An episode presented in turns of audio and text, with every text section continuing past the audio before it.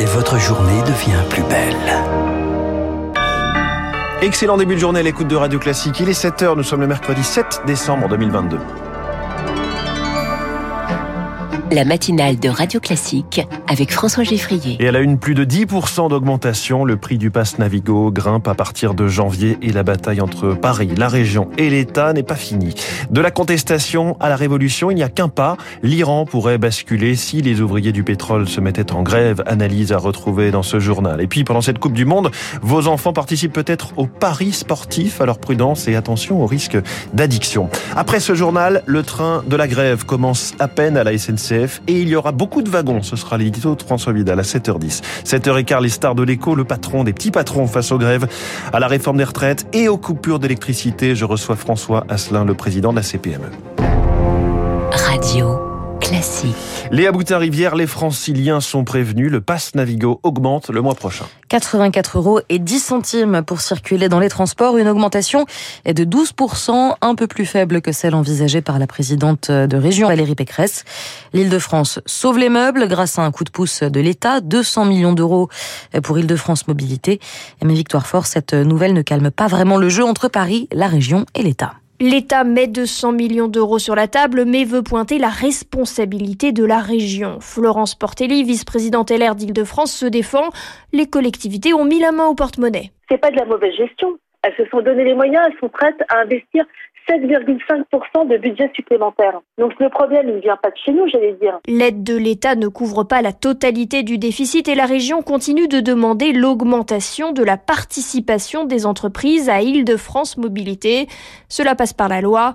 Florence Portelli. Ceux qui sont décisionnaires en la matière, c'est la majorité à l'Assemblée nationale. Et pour cela, il faut que le mot d'ordre du gouvernement soit clair vis-à-vis de sa majorité. Or aujourd'hui, ce qu'il leur est demandé, c'est de bloquer. Là-dessus, la gauche parisienne est d'accord. Pour Jacques Baudrier, adjoint communiste à la mairie de Paris, le problème va se reposer. Cet épisode, c'est l'arbre qui cache la forêt. Le trou financier, c'est de 1,5 milliard par an. Au 1er janvier 2024, c'est un pass à 130 euros. Donc Valérie Pécresse, elle se bat pas pour le bon montant. Le gouvernement annonce vouloir remettre à plat le financement des transports franciliens lors d'une grande conférence l'année prochaine alors que les élus craignent un mécontentement généralisé des utilisateurs. Des difficultés à, attendre aujourd'hui en train. La SNCF se mobilise en même temps que s'ouvrent les négociations sur les salaires. Pas d'annulation massive en vue toutefois, ce sont surtout les TER qui sont affectés. Les députés ont du pain sur la planche ce matin. Dans une heure et demie, les présidents de groupes de l'Assemblée se réunissent pour mettre un point final à la répartition des groupes d'études. Ce sont ces instances qui donnent la priorité à un parti pour porter certains projets de société.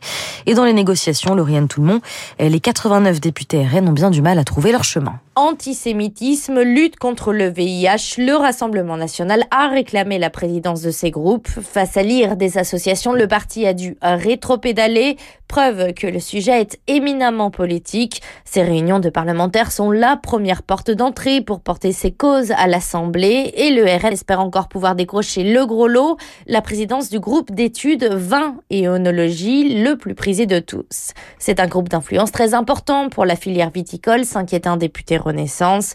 Si le RN est aux commandes, alors il n'y aura plus d'interlocuteurs crédibles à l'Assemblée. Le parti de Marine Le Pen aurait aussi des vues sur la chasse et l'électorat conservateur qui va avec. Là aussi, c'est une bataille avec la jambe droite de la majorité. Le parti Horizon réclame la priorité. Un compromis existe, c'est la coprésidence. Hors de question à gauche, comme dans la majorité. Je n'irai même pas siéger dans un groupe présidé par le RN, tacle une députée Renaissance. En attendant, le RN se prépare aussi pour sa niche parlementaire en janvier. Hier, Marine Le Pen a inscrit à l'agenda de cette journée la réintégration des soignants non vaccinés contre le Covid. Euh, autre mesure, un texte contre ce qu'elle appelle l'écologie punitive. Et à ce sujet, justement, les députés maintiennent un article contre les éoliennes. Et plus précisément contre la saturation visuelle. Concrètement, l'hémicycle veut que l'autorisation d'exploiter des éoliennes prenne en compte le paysage. Un article dont le gouvernement ne voulait pourtant pas dans son projet de loi sur les énergies renouvelables. Radio Classique, il est 7h05 en Iran. Ce mercredi marque le point culminant de trois jours de grève. C'est la journée de l'étudiant, l'occasion chaque année de manifestations de jeunes. Ce sont eux qui, depuis près de trois mois, portent la contestation malgré la répression sanglante du régime.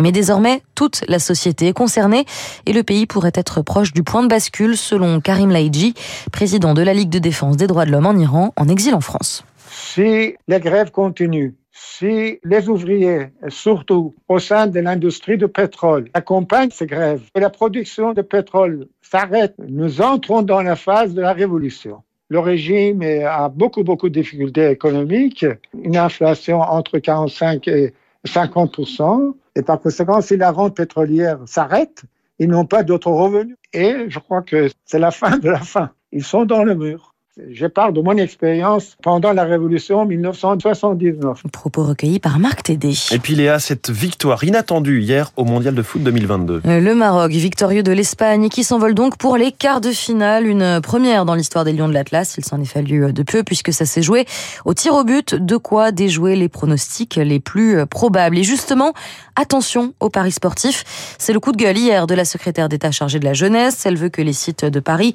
mentionnent les risques de perdre, mais aussi qu'ils arrêtent de cibler les adolescents, le public le plus susceptible de développer une addiction, comme l'explique la psychologue clinicienne Elisabeth Rosset les parties du cerveau concernées lorsqu'on joue aux jeux de hasard et d'argent sont similaires à celles activées lorsque l'on consomme des substances psychoactives, lorsqu'on consomme de l'alcool.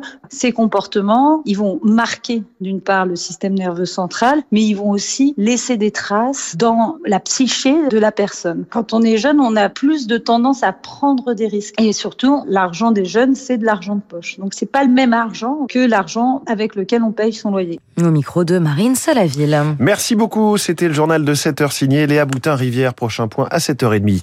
Grève le week-end dernier, grève aujourd'hui, grève à Noël peut-être. En tout cas, grève en janvier, ça c'est sûr. Dito de François Vidal sur ce calendrier de l'avant de la SNCF dans un instant. Puis cette question, les coupures d'électricité vont-elles mettre des entreprises en danger? François Asselin, le président de la CPME, est ce matin la star de l'écho. 7h07.